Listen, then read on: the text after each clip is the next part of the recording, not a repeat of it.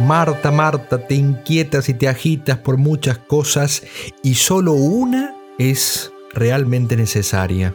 Pero ¿cuál era esa cosa necesaria, ese unum necessarium, como se dice en latín? Tal vez San Juan Bosco nos dio la respuesta cuando dijo, quien ora se ocupa en la cosa más importante. Pero, ¿qué es orar? ¿Cómo orar? O tal vez cada uno ya sabe, ya lo hace, pero tiene problemas y dificultades, se desalienta y muchas veces también incluso abandona la oración.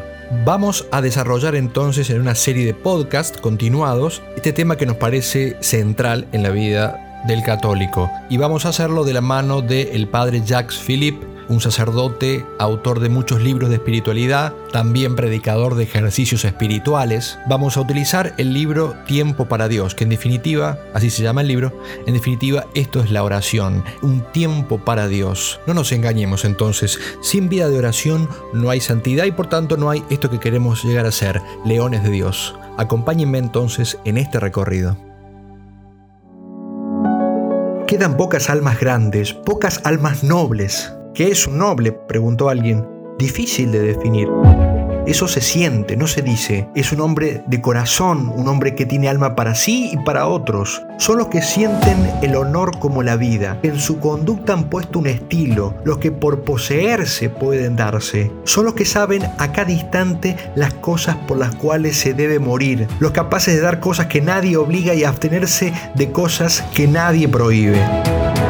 Hace falta una nueva motivación épica que sea capaz de tocar a las nuevas generaciones, que inspire a muchas almas a amar más a Dios, que las lleve desde los pequeños sacrificios diarios hasta las cimas de la santidad. ¿Dónde encontrar esa inspiración? En los mejores libros de espiritualidad, en las hazañas de los héroes y los santos. Es necesario cubrir la brecha. Te invito a que recorramos juntos este camino. Este no es el podcast de los que son héroes hoy y santos ya. Es el de los que buscan inspiración para llegar a las cimas más altas. Bienvenidos a Leones de Dios. Muy bienvenidos a un nuevo podcast. Soy el Padre Ariel y esto es Leones de Dios de Charlas Cat.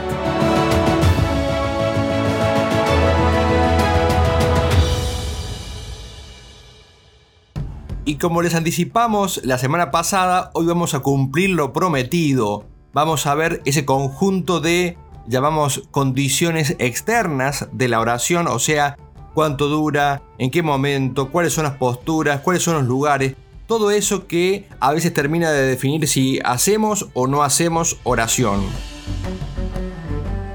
Agradezco como siempre enormemente que estén ahí del otro lado, eh, escuchando, eh, también hemos recibido hermosos mensajes de agradecimiento contándonos también un poco el qué, el cuándo y el cómo escuchan estos podcasts y qué también les hace. Así que bueno, muy muy contento de que les sirva y muy muy agradecidos por, por los comentarios. De todo corazón, gracias por estar ahí, gracias por escucharnos y gracias por hacernos saber la ayuda que les podemos llegar a brindar. Muchas gracias de corazón. El padre Philip comienza de la mejor manera este tema y es aclarando algo muy importante bien a lo padre Jack Philip y es que a este tema, si bien es lo concreto que muchas veces nos gusta, no hay que darle una importancia excesiva, pues, pues en ese caso haríamos de la, de la oración o de la vida de oración una técnica y no nos concentraríamos en lo que es lo esencial y esto sería un error.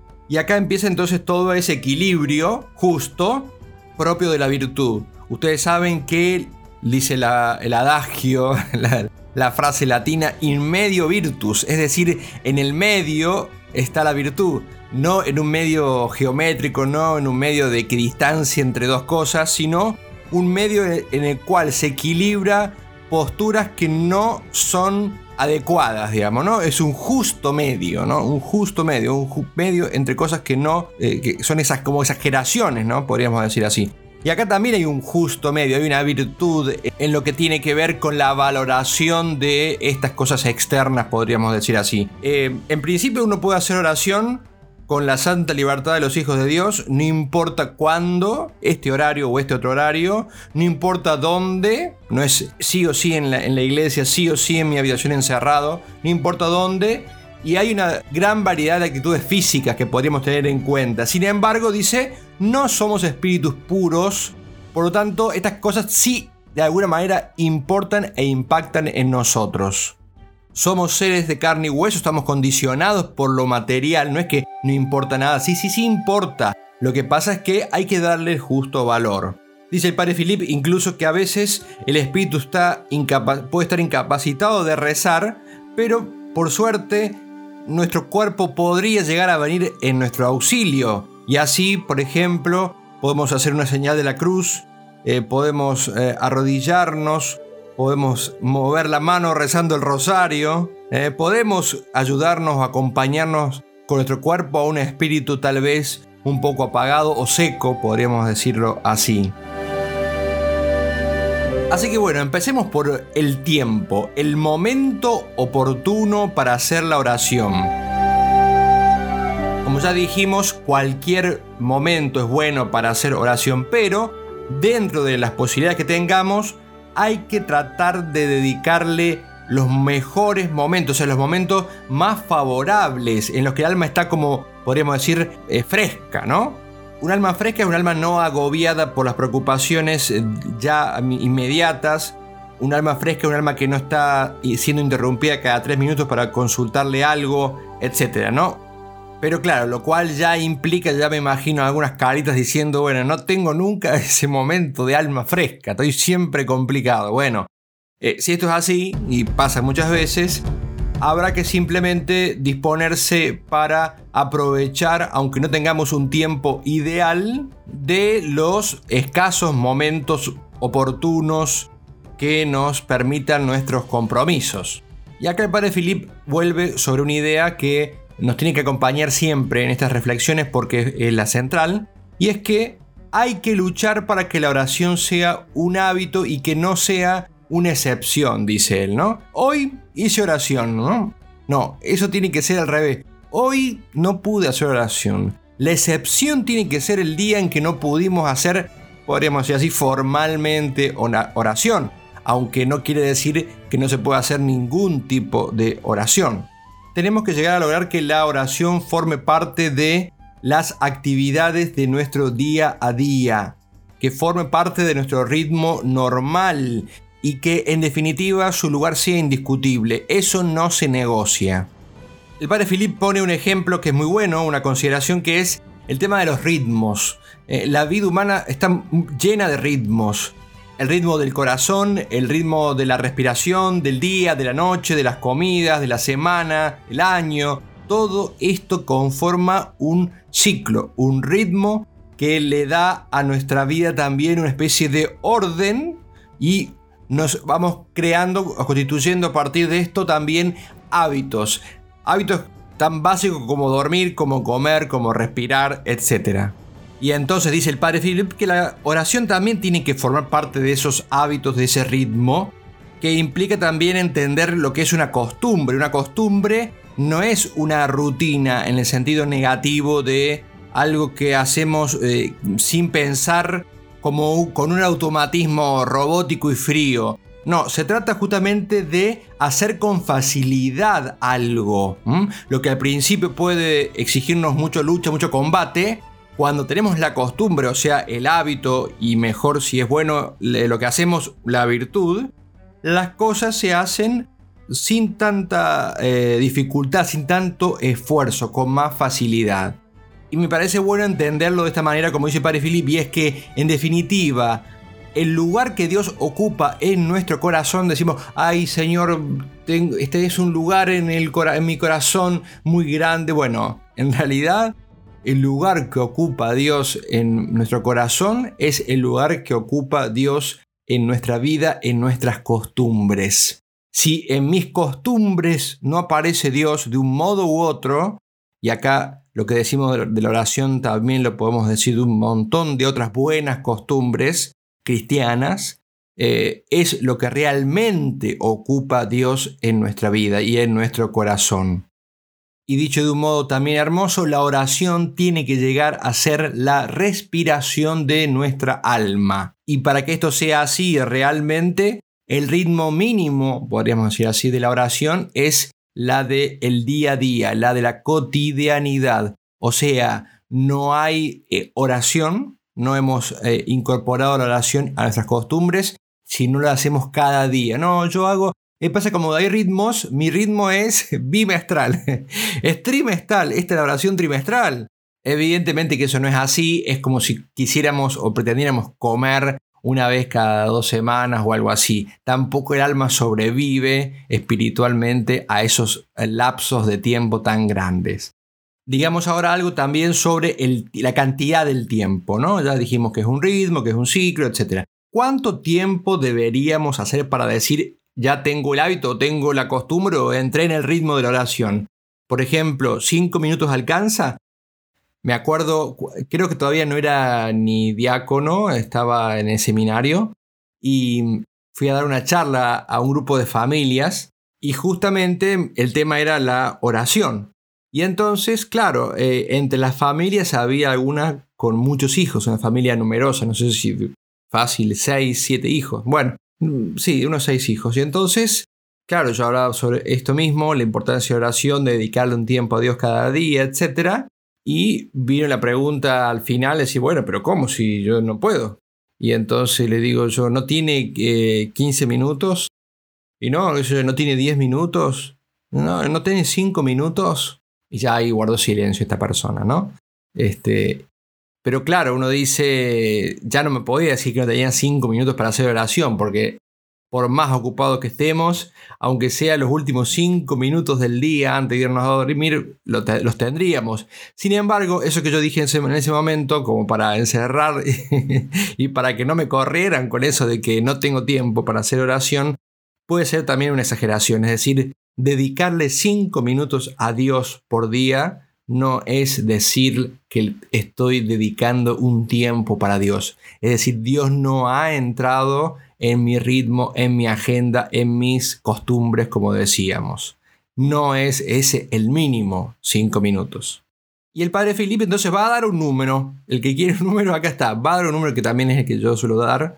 Y es un cuarto de hora de oración. Ese es el mínimo estricto. Un cuarto de hora de oración. O sea, 15 minutos. Y enseguida se apura a decir padre Philip que, evidentemente, el que tenga la posibilidad que no dude en hacer una hora diaria de meditación, como vamos a ver más adelante. De todos modos, hay que evitar ser demasiado ambicioso al fijar la duración de la oración. ¿Por qué? Porque es muy probable que querramos hacer más de lo que nuestras fuerzas nos permiten y entonces nos descorazonemos. Más vale un tiempo relativamente breve, 15, 20 minutos, media hora, el que pueda, pero fielmente dedicado cada día, que dos horas o tres o cinco muy de vez en cuando, ¿no? Más vale poco tiempo, pero con constancia, que una, digamos, un atracón de oración una vez al mes. Entonces, una vez que fija, es bueno fijar, dice Perfil también, fijarlo al tiempo mínimo de oración. Y una vez que lo hemos fijado y estipulado, no abreviarlo, salvo en algún caso excepcional, que tiene que ser justamente eso, excepcional. Un error común es el de fijar la cantidad según el placer que uno encuentre en la oración. Tanto me gusta, tanto le dedico. No, eso sería un error que evidentemente termina en el abandono de la oración porque el día que nos aburrimos, listo, la dejamos. También está hecha la aclaración de que si algún día por alguna causa extraordinaria eh, nos produce un, cansancio o una tensión nerviosa que puede pasar a alguien, detenernos, si eso es posible, pero como siempre decimos, tiene que entrar ya definitivamente en el campo de la excepción, no de la habitualidad. Por regla general, si uno quiere que la oración dé frutos, tiene que atenerse fielmente a un tiempo mínimo y no ceder a la tentación de recortarlo, que es la más común de todas. Le pasa a cualquiera, a mí, al vecino, al papa, a cualquiera le puede pasar esta tentación. Y dice el padre Philip que La experiencia demuestra esto, que Dios suele conceder muchas veces su gracia y, nos visita especialmente en los últimos cinco minutos, mientras que durante el resto del tiempo podemos haber estado como Pedro sin sacar nada, sin pescar nada, Dios viene al final de ese tiempo que hemos dispuesto con alguna gracia, con alguna luz, con, alguna, eh, con algún fortalecimiento de nuestra voluntad o de nuestra determinación para obrar eh, o poner por obra el bien que Dios quiere o espera de nosotros. Así que no irse antes del momento del premio y eso pasa cuando recortamos. Muy interesante esto. Y muchas veces, ¿y por qué no me funciona? ¿Por qué? Porque recortamos, porque recortamos, nos perdemos de muchas cosas. Es como ver siempre la mitad de la película. ¿eh? Nunca tenemos la historia completa. Claro, así nunca nos van a gustar las películas si no sabemos cómo terminan. Así qué aburrido es esto. Vayamos ahora al segundo tema, que es el lugar. Primero, ante todo, sabemos que Dios está presente en todas partes y se puede rezar en cualquier lugar en una habitación, en una iglesia, oratorio, capilla, ante el Santísimo Sacramento, en el auto, en el tren, en el viaje, en la cola del supermercado, en cualquier lugar podemos encontrar a Dios, sin duda. Pero también en esto, obviamente, hay preferencia. En la medida de lo posible, hay que buscar un lugar que favorezca qué cosa. Sobre todo el silencio. El silencio es muy importante que favorezca el recogimiento, o sea, el poder volverse a uno mismo interiormente, poder reflexionar y contemplar la presencia de Dios en nosotros, volver la atención a esa presencia. El lugar preferible es, obviamente, ¿cuál? A ver, bien, sí, dijeron bien, una capilla con el Santísimo Sacramento, sobre todo si está expuesto el Santísimo Sacramento para aprovechar de un modo especial la presencia sacramental de Dios. O sea, está allí delante nuestro, que nos ve, que nos habla, como decimos en la oración. Y entonces eso es insuperable, es insuperable. Objetivamente hablando es insuperable. Pero eso no quiere decir que sea el único lugar y que si no tengo eso, no, porque yo, si no es así, no, entonces si no es así muchas veces nada. Y no, mejor, si no es posible eso, hacerlo en casa, por ejemplo, encontrar un lugar eh, adecuado, tranquilo, preferentemente con alguna imagen de la Virgen, con un crucifijo o la imagen de algunos santos, todo lo que pueda ayudarnos para eh, recogernos. Necesitamos, es importante esto, necesitamos los signos sensibles. Somos eh, no solo espíritu, sino alma y cuerpo, o alma incorporada. Por eso justamente el verbo se hizo carne y nosotros haríamos muy mal en descuidar estas cosas como si no importaran eh, que un espíritu, no, porque yo me comunico con Dios y Dios está en el corazón, sí, pero también necesitamos las cosas visibles que nos lleven a Él. Aunque no lo crean, poder besar un crucifijo o una medalla o una imagen puede mover también el alma, ¿no? A veces el alma va de afuera, de, perdón, de adentro hacia afuera, ¿no? O sea, lo que, lo que experimentamos interiormente se traduce en movimientos eh, físicos y actos del, del, cuerpo y del alma, digamos, de todo el conjunto del ser humano, pero también a veces al revés. El cuerpo va, la sensibilidad va movilizando también al alma. Por eso, en cuanto podamos, rodeémonos de objetos que ayuden a nuestra devoción. Cuando se hace difícil la oración, una mirada, una imagen puede volver a ponernos de vuelta en la presencia de Dios. Hay algunas familias, y esto lo conozco también de primera mano, lo he visto en algunas casas y son pequeños oratorios, hasta una vi una especie de pequeña capilla, ¿eh? con todo y altar o altarcito, con imágenes de los santos, eh, con algún lugar para sentarse o mejor inclusive con algún reclinatorio para ponerse de rodillas delante de eh, un crucifijo o una imagen, como decíamos, de la Virgen. Vamos ahora a un nuevo punto, la postura. ¿Cuál es la postura aconsejable para hacer oración? Bueno, no es importante en sí.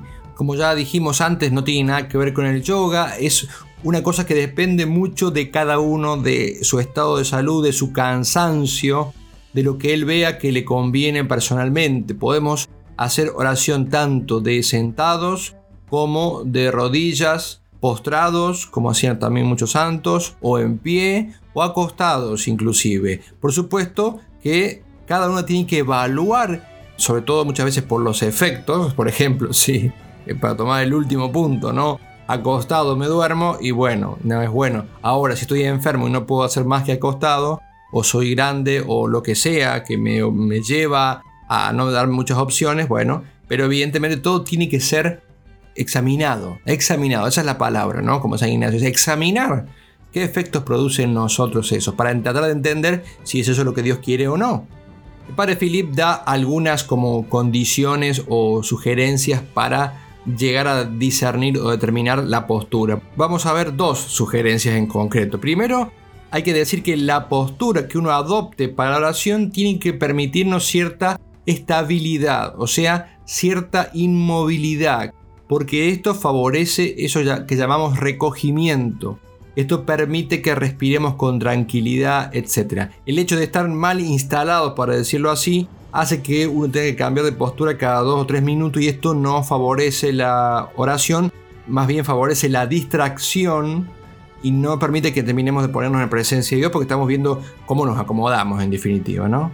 Al mismo tiempo, dice la segunda sugerencia de Padre Philip es que no sea demasiado relajada la postura, ¿no? Para volver a la esencia hay que recordar que la posición del cuerpo tiene que permitir y favorecer la atención a la presencia de Dios. Ese es el objetivo, favorecer una postura que nos ponga en una no en una tensión, sino en una orientación del corazón hacia Dios. A veces cuando aparece la tentación de la pereza o de la relajación, muy frecuentemente pasa esto, una mejor posición corporal, o sea, más representativa, dice el padre Philip, de una búsqueda y un deseo de Dios, de rodillas en un reclinatorio con las manos abiertas, por ejemplo, ese tipo de eh, postura puede permitirnos encontrar más fácilmente la atención hacia Él. De esa manera, como decíamos al inicio, usamos del cuerpo para mover el alma.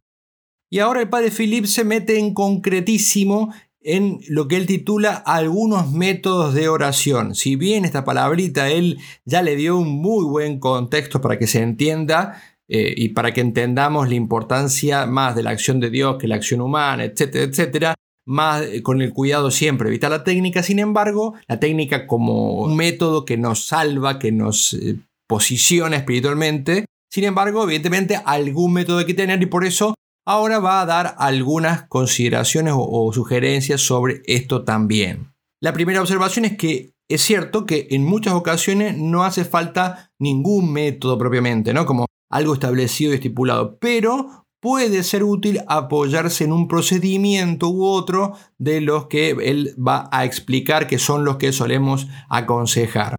Por supuesto, siempre hay que dar principios o criterios para poder elegir uno u otra manera de hacer oración. Pero siempre somos completamente libres. Cada uno tiene que elegir el método que le convenga, con el que se sienta cómodo, con el que uno vea que crece en amor a Dios. Siempre en esto hay libertad. De cualquier manera, tenemos que estar siempre pendientes, sea cual sea el método que elijamos, de tener o, o alcanzar este clima espiritual que hemos vivido escuchando y eh, reflexionando en los podcasts anteriores de Tiempo para Dios. Después el Espíritu Santo nos va a guiar y va a hacer el resto, pero hay que estar siempre en esa perspectiva o en esa, o en esa criteriología sobre la perseverancia, sobre primero el amor y todo lo demás que hemos visto en los podcasts anteriores. Eso hay que eh, buscarlo como una meta, sea cual sea el método que elijamos. Y por supuesto, la perseverancia es la más clave de todas las cosas que dijimos ya hasta ahora. Y no hay que pensar que porque encontramos el método, este es el mío, esto me siento identificado, se van a terminar los problemas de aridez, de desgano, de, activismo, de pereza, todo eso va a quedar siempre en cualquier caso. De todos modos, sí hay que buscar la manera más adecuada a mi forma de ser o a lo que Dios ha querido para mí, digamos así, manifestado en mis talentos, en mis cualidades, en mi personalidad, etc. ¿no?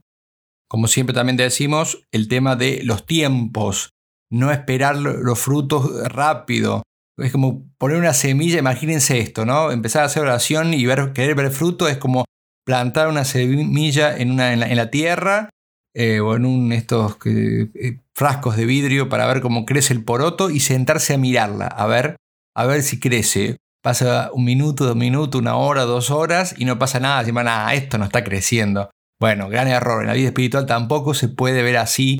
Incluso parece, puede pasar mucho tiempo en el que parece que no pasa nada, digamos así, ¿no? Entonces, eso, ojo con eso también, sea cual sea el método. Otra aclaración importante, una vez que elegimos el método, ¿no podemos cambiar? Absolutamente no, absolutamente no. Se puede cambiar el método, es más, no hay manera de eh, saber qué, cuál es nuestro método, nuestra mejor, la manera que más nos sirve, más nos ayuda, que ir probando diferentes formas. Por eso San Ignacio siempre decimos, tenía muchas formas distintas de meditar durante los ejercicios espirituales, para que el, ejercitante también encontrara la manera más propia para sí, para sí mismo, ¿no? Incluso, incluso a veces puede pasar que en la misma meditación o la misma, misma oración, momento de oración, uno pase de un modo o a otro. Hoy hagamos una manera y mañana hagamos de otra. Además, es muy común que en la vida espiritual, por etapas, uno esté más predispuesto para un método que para otro. Incluso puede ser que un método que, no nos, que nos sirvió muy bien en un momento, deje de servirnos absolutamente y para siempre. Todo es posible, nada más que hay que tener siempre olfato, criterio espiritual, estar bien formados como estamos haciendo para no engañarnos o autoengañarnos. Si podemos tener el consejo de un director espiritual, mucho mejor, o de alguien que nos conoce, mucho mejor también. Eh, de todos modos, dicho todo esto, también hay que tener en cuenta de, evitar, dice el padre Philip, el mariposeo, es decir, ir de flor en flor, de, método en método, cambiar cada cinco minutos la actividad. Eh, no, tampoco sirve. Acuérdense que la oración tiene que tener cierta inmovilidad, cierta estabilidad que nos permita ese famosísimo, importantísimo recogimiento. Ese recogimiento no se da en el cambio permanente, ¿no? Así que bueno, vamos a comenzar ya por el primero, que es el que siempre recomendamos y el que más conocemos, y por eso recomendamos más, pero no por eso vamos a dejar de recomendar otros. Es más, nos vamos a obligar, gracias a este podcast, a profundizar un poco más en estos otros métodos, como por ejemplo que ya hemos mencionado, la famosa oración de Jesús. Pero vamos, con el primero, que es la meditación. Este método, por lo pronto, dice Padre Philip, es eh, propio del siglo XVI a partir de este siglo es que la meditación empieza a figurar en todos los métodos de oración que se presentan en, Occidente. Es una práctica antigua, no es algo ocasional, ha sido constante en la iglesia, incluso, dice Padre Philip, en la tradición judía ya se practicaba esta meditación, o sea, una lectura espiritual que es interiorizada ¿eh? a partir de la Sagrada Escritura, por ejemplo, y nos va moviendo o posicionando en, orientándonos a la oración. O sea, leo algo, reflexiono sobre eso y me dispongo a hablar con Dios a partir de eso. O al menos estar en la presencia de Dios con este tema en mente, ¿no? Eh, como en su faceta más simple, digamos así. Antiguamente a esto se le llamó, bueno, siempre se le llamó la lección divina también, ¿no? La lectura de las Sagradas Escrituras y posterior meditación llamada la lección divina, o sea, lectura de las cosas divinas, las cosas de Dios, que era muy común en los monasterios especialmente. Entonces, digamos bien en qué consiste. tiene un tiempo de preparación más o menos largo, más o menos estructurado, eh, que puede ser, por ejemplo, este ponernos en la presencia de Dios. Nosotros en, la página de Charlas Cat tenemos la, oración para iniciar. De hecho, explica todo un poquito, todo esto que estamos diciendo, lo pueden encontrar también siempre eh, en la página de Charlas Cat, en la parte de meditaciones. Entonces uno comienza con una oración, una invocación al Espíritu Santo, se pone en la presencia de Dios, toma un texto de la Sagrada Escritura o un pasaje de algún autor espiritual y lo lee. ¿De qué manera? ¿Rápido para terminar? No, lentamente, lo lee lentamente, tratando de saborearlo. Hay gente que no saborea nada. Bueno, por eso hay que buscar la manera que se adapte más a nosotros. Tampoco es cuestión de, ay, probé y ya está, no sirve. Hay, que intentarlo también, ¿no? Nosotros en Argentina decimos, no sé si se dice así en otros lados, hay que ponerle onda, ¿no? Hay que, hay que moverse un poco para tratar de que algo de que salga, digamos así, ¿no? O sea, tratar de, sobre todo de recogerse y eh, serenarse, ponerse en la presencia de Dios, serenarse y ahí poder escuchar eh, si Dios tiene algo para decirme o qué tiene Dios para decirme sobre eso. Una manera de que nos diga algo el texto es, por ejemplo, hacer algunas consideraciones, entre comillas, sea, reflexiones, intentar entender o comprender lo que Dios nos puede querer decir a través de esas palabras, o cómo se puede aplicar, o qué tiene que ver esto en mi vida. Eh, son todas cosas que pensamos que tienen que iluminar la inteligencia y sobre todo tienen que mover el amor, ¿no? tienen que tratar de hacer eh, nacer en nosotros, o eso es lo que esperamos, eh, afectos, propósitos, etc. ¿no? Es muy importante entender que no es una lectura formativa esto, no es para ampliar nuestros conocimientos intelectuales, sino para fortalecer y acrecentar nuestro amor a Dios. O sea, a esto tiene que orientarse y por eso tiene que hacerse lentamente sin intención de querer leer mucho o de terminar el libro que estamos leyendo o la escritura o lo que sea.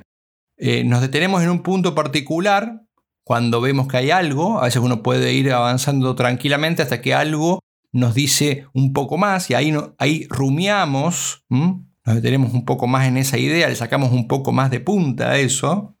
Y por supuesto es importante que nos detengamos en esas ideas porque puede haber eh, un, deseo de Dios, una voluntad de Dios en eso, pero tanto tiempo cuanto nos sirva. No es que hay que quedarse ahí hasta sacarle todo el jugo, que no sé qué, no, no. Tampoco empecinarse de acá no me muevo hasta que no encuentre no sé qué cosa, no. Si vemos que eso no nos da más alimento, seguimos adelante. ¿Y qué pasa si sigo todo el libro y no pasa nada? Bueno, paciencia.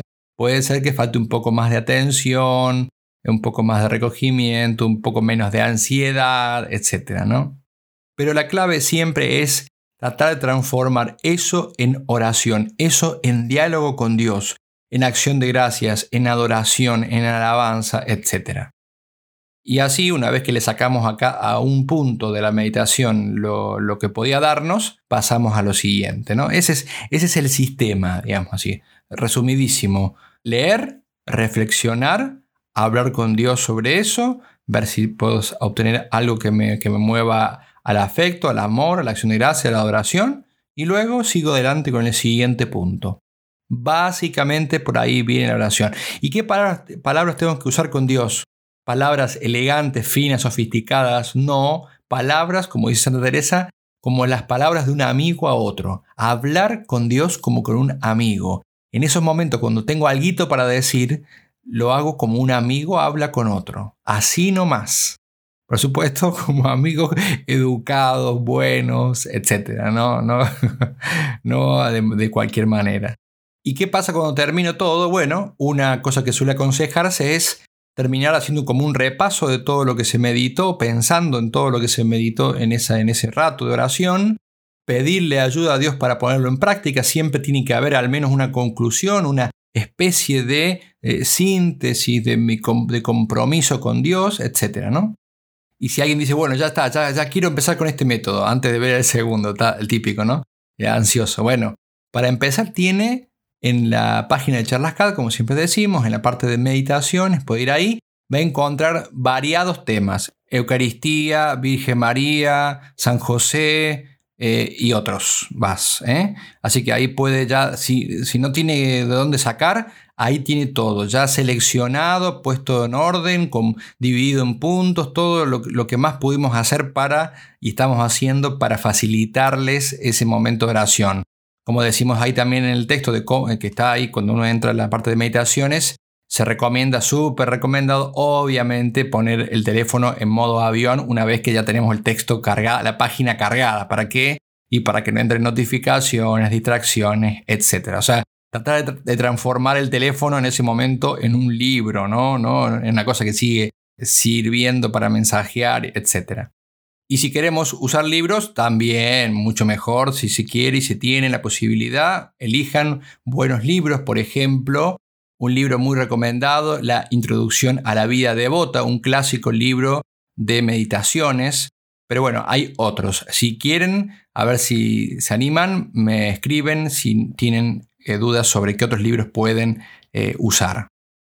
¿Cuál es la ventaja de este método? Entonces, la ventaja es que nos da un método accesible para empezar, no es demasiado difícil de poner en práctica, nos eh, evita el problema o el riesgo de la pereza, porque, porque nos pone en ocasión de tener que hacer algo, en ocasión de reflexionar, de, leer cosas buenas, de fortalecer la voluntad, etc. Pero bueno, como todo método, también tiene sus riesgos, porque puede llevar al alma a, hacer más un ejercicio de inteligencia que del corazón y eh, muchas veces estar más atentos a lo que hacemos sobre Dios que, eh, o pensamos sobre Dios que al mismo Dios. Hay gente que hace como clases de teología, hay gente que hace razonamientos y más razonamientos, que tampoco eso es el fin.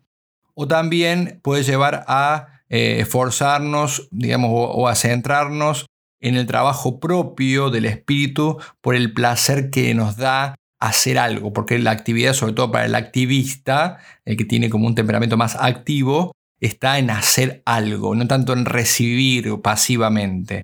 La meditación tiene además el inconveniente que a veces eh, enseguida y a veces después de un tiempo se llega a hacer sencillamente imposible. O sea, puede llegar un momento, dice Padre Filip, que ya no puede el alma meditar, ni leer, ni hacer ninguna consideración como las que dijimos. ¡Wow! Sí, esto es así. ¿Y esto es mala señal o buena señal? En general es buena señal. Es señal de que Dios quiere hacernos pasar a una oración más pobre, lo que decíamos cuando hablamos sobre la pobreza, que está muy bueno, si no lo escucharon, vuelvan para atrás. Por las dudas, para que el que no se acuerda, era más, pobre, es más pasiva, más profunda.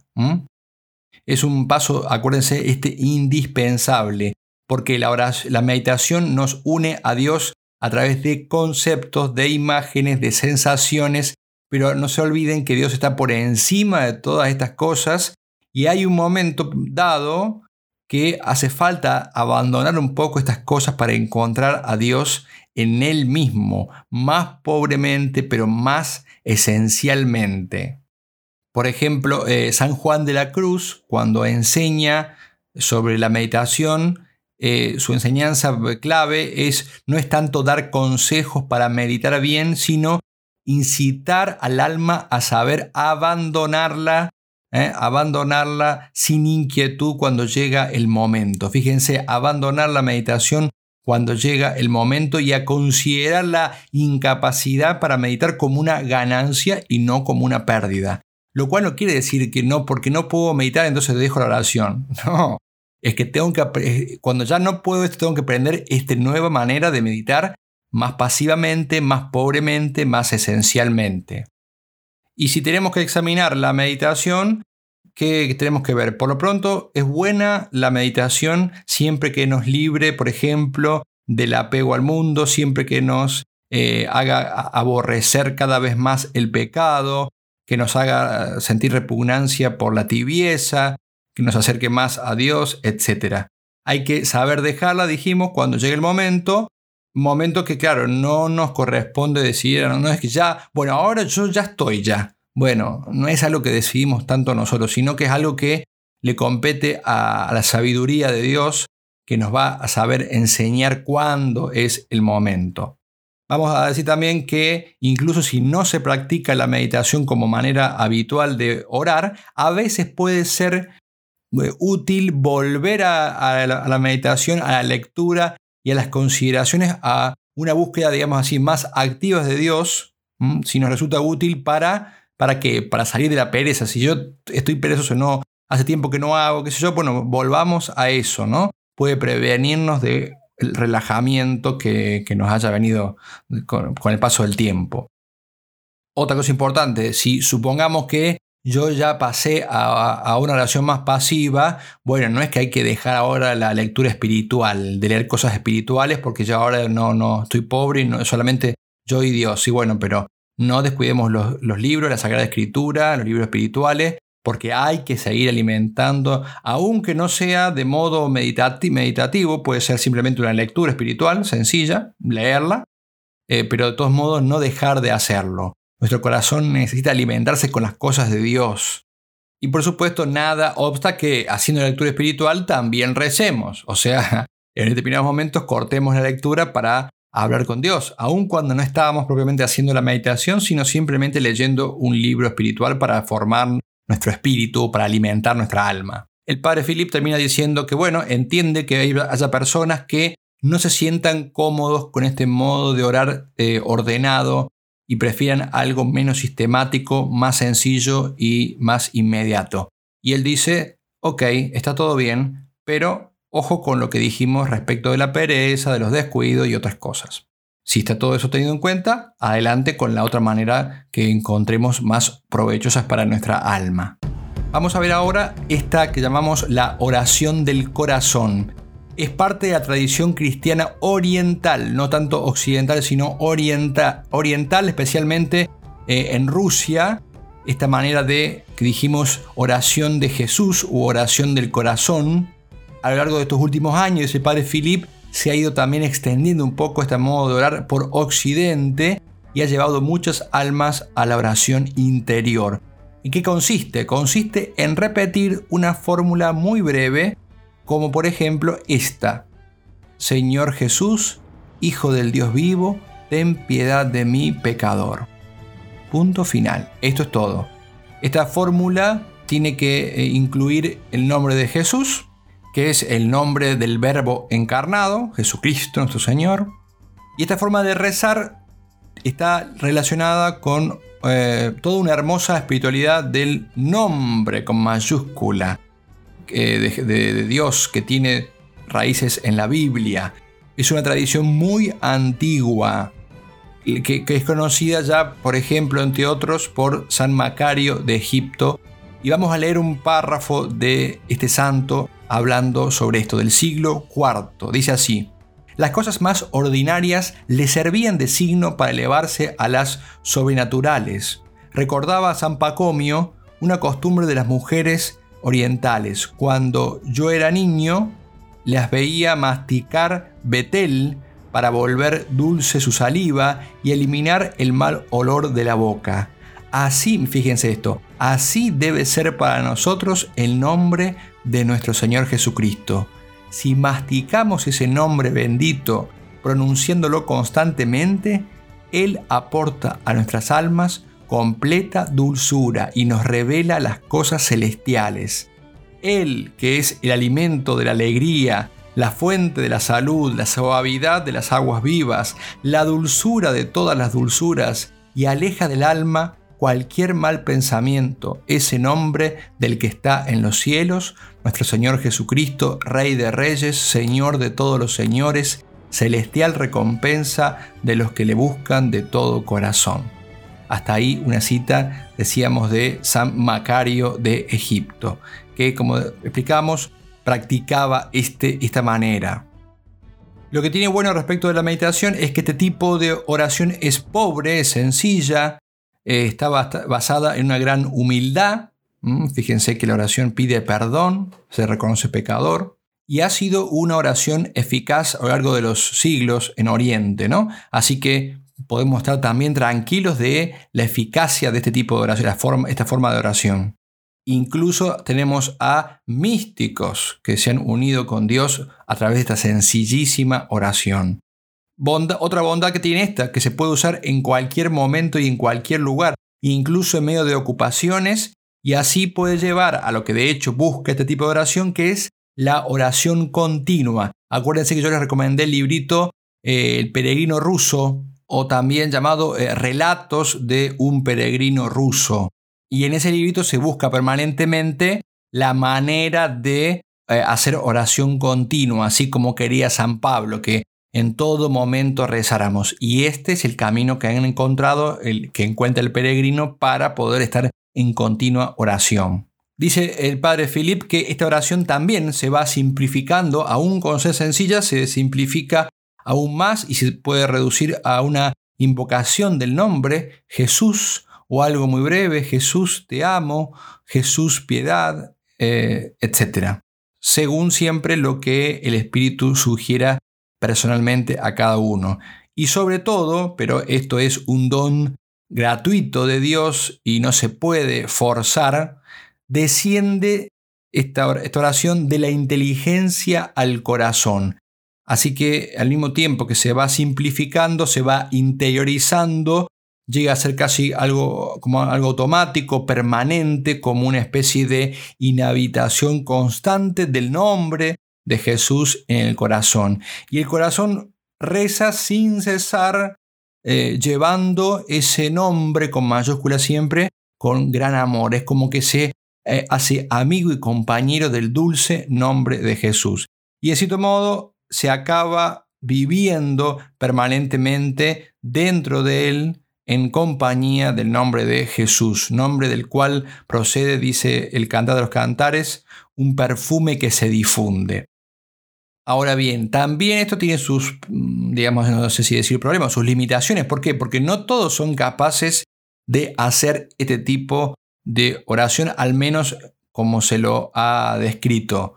Pero bueno, no impide para nada que sea eh, muy recomendable este modo de orar, incluso aún en el que practica la meditación, puede frecuentemente también invocar el nombre de Jesús en lo profundo del corazón y llevarlo también en su memoria. ¿Mm? Es otra excelente manera de mantenernos unidos con Dios es una excelente manera de eh, hacer presente a la persona de Jesucristo. ¿Y cuál es el peligro de esta oración? Bueno, también la repetición puede volverse mecánica, puede ser agobiante, puede forzar a que hay algo que hay que hacer como una especie de, no sé, también como una obligación de decir tanta cantidad de veces o algo así. Los que tienen eh, también esto, eh, cierto TOC, podríamos decir, tienen que decir, pueden hacerles mal, porque pueden pensar de que, ay, no lo dije la cantidad de veces, entonces se sienten mal y ansiosos y angustiados. Bueno, tienen esos, esos riesgos también. Por tanto, hay que practicarlo con moderación, sin forzar, sin pretender alargarla más de lo que Dios nos concede y dejándolo, si Dios lo quiere, dejando que Él vea si se transforma en algo más interior y más continuado. Eh, no hay que olvidar que eh, este principio que, hemos, que dijimos muchas veces, la oración profunda no es de ninguna manera el fruto de una técnica, sino es una gracia. También esto. Ah, pero que no, hoy no a repetir tres mil veces. Bueno, no, no existe. Es, un, es pésimo, pésimo, ¿no? Por último, por último, digamos dos palabras sobre otra excelentísima forma de oración que yo no puedo agregar mucho más a lo que todos ya saben, que es el rezo del Santo Rosario. El Santo Rosario recomendado nada más y nada menos que por la Santísima Virgen María. A algunas personas le puede llamar la atención que se califique el rosario como método de oración. El padre Philip dice que él cree que gracias al rosario, muchas veces sin saberlo, muchas almas han llegado a la oración contemplativa, incluso a la oración continua. ¿Por qué? Porque el rosario también es una oración sencilla, es pobre, es para los pobres, quien no lo es, aclaro, ¿no? Eh, y tiene la ventaja de servir para todo. Puede ser una oración comunitaria, eh, familiar, puede ser una plegaria de intercesión, rezar una decena por alguien, por ejemplo, por una intención. Y también, dice Padre Philip, puede ser una plegaria del corazón que hace entrar en oración de algo, algo parecido a lo eh, que hacemos con la oración de Jesús, dado que incluso el mismo Ave María que repetimos tantas veces menciona a Jesús, el fruto bendito del vientre de María. Y María nos impulsa a esa oración, nos da eh, como entrada a la humanidad de Jesús, conociendo los misterios o recordando sus misterios. Acuérdense siempre todo lo que es visible, sensible, entra también a través de las imágenes del misterio que contemplamos, eh, nos hace participar de la oración de Jesús, etc. ¿no? El rosario hay que recitarlo lentamente, no, eh, raramente, Dios te salve María. No, una cosa rara, aparatosa, nunca, en, ningún momento, en ningún lugar, ni en la misa, ni solo, ni nada. Eh, lentamente quiere decir normalmente lento, ¿no? Hay que rezarlo con recogimiento también, eh, con ese deseo de unirnos eh, con, Dios en la comunión del corazón. Hay que pensar siempre que nos abre la puerta al corazón de Jesús y al corazón de María. Y muchas veces es una oración muy buena cuando uno está seco, como decimos, seco de la cabeza, que no puede rezar otra cosa. Eh, el rosario nos permite en esos momentos entrar en el corazón del Señor más fácilmente a través de la Virgen. El padre Philip dice que por supuesto el rosario tiene una fuerza especial, es algo que siempre vuelve con fuerza, la Virgen siempre vuelve a insistir sobre esto y la devoción al rosario vuelve a crecer siempre entre los fieles católicos. Y por supuesto no tiene nada que ver con una moda, sino con un signo de la presencia maternal de María, que es siempre tan fuerte y especialmente en nuestros días. Gracias a ella podemos todos entrar en el corazón eh, del Hijo y del Hijo llegar al Padre. Así que bueno, estos son los tres métodos de oración que vimos hoy. La meditación, la oración del corazón, oración de Jesús, también con, metas a la oración continua. Y finalmente esta conocidísima manera de orar que es el rezo del Santo Rosario. El Padre Filip termina este capítulo recordando el tema de las dificultades, la aridez, las desganas, las tentaciones, las distracciones. Y dice algo muy importante tener en cuenta y es que son inevitables. Lo primero que tenemos que estar atentos es a esta verdad. Son inevitables, o sea, van a estar. No hay que extrañarse, no hay que alterarse cuando se presenten. Y no solo que son inevitables, dice Padre Philip, sino que son buenas. ¿Por qué? porque purifican nuestro amor a Dios, porque nos fortalecen en la fe. Tenemos que recibirlas a, esas dificultades, a esas distracciones, esa desgana como una gracia. ¿Por qué? Porque forma parte de la pedagogía de Dios, de cómo Dios quiere enseñarnos a sacrificarnos, acercando, acercarnos a Él a través de pruebas, de obstáculos, para probar nuestro amor. El Señor no permite nunca un tiempo de prueba que nos esté eh, orientado, dirigido a sacar algo mejor de la situación, a concedernos alguna gracia más especial. Lo importante es no desalentarse y perseverar. El Señor ve la buena voluntad. Esto es muy importante tenerlo presente. Dios no deja de ver ninguno de nuestros esfuerzos. Desde los más pequeños hasta los más grandes, todo lo ve el Señor. Estamos siempre en la presencia de Él y él ve hasta nuestros microesfuerzos, para decirlo así, y los valora y los premia con abundante gracia. Y respecto de las distracciones, que son como el ABC de las dificultades, recordad que siempre no hay que desanimarse, tampoco hay que forzar de un modo brusco el alma a que se reconcentre, sino de un modo dulce reconducir el alma hacia Dios. Y como han dicho algunos santos, Incluso si la oración no fuese otra cosa que envolver y volver el alma hacia Dios, o sea, que todo sea un, continuo intentar volver o salir de la distracción, esa oración sería también muy agradable a Dios, tal vez más que esas otras donde todo fluye o parece fluir. Tampoco quiere decir que de por sí sea más agradable, pero podría perfectamente. Sobre todo en la medida que nos consideremos pobres y necesitados de Él a lo largo de toda esa mente y no nos impacientemos, ¿no? Eso es un buen signo. Aceptar humildemente nuestras dificultades, la, pobreza que tenemos.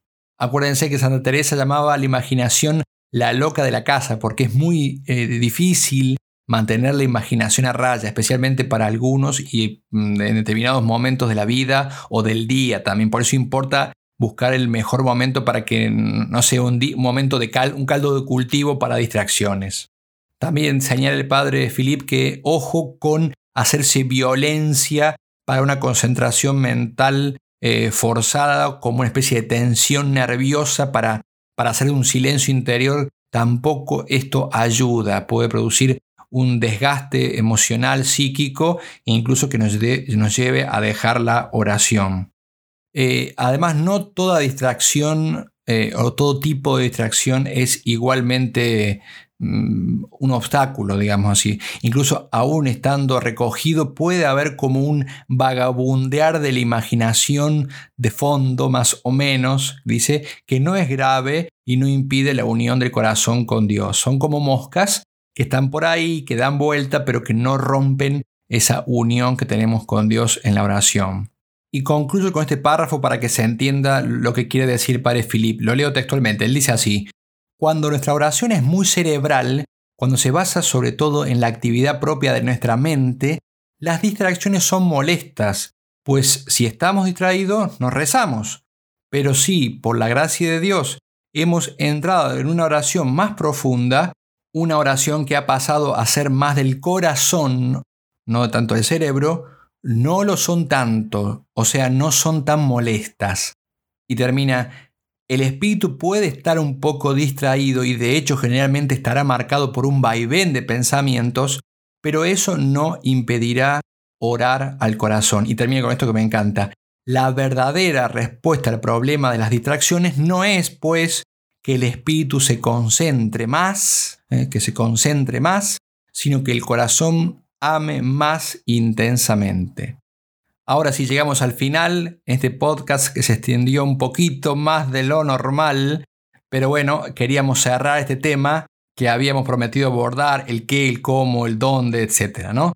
Así que bueno, contentos de haber podido llegar hasta, hasta el final. De hecho, el libro termina acá, pero quedan dos partes más que vamos a ver que son súper interesantes. El libro tiene como una, dos apéndices y vamos a, verlos también.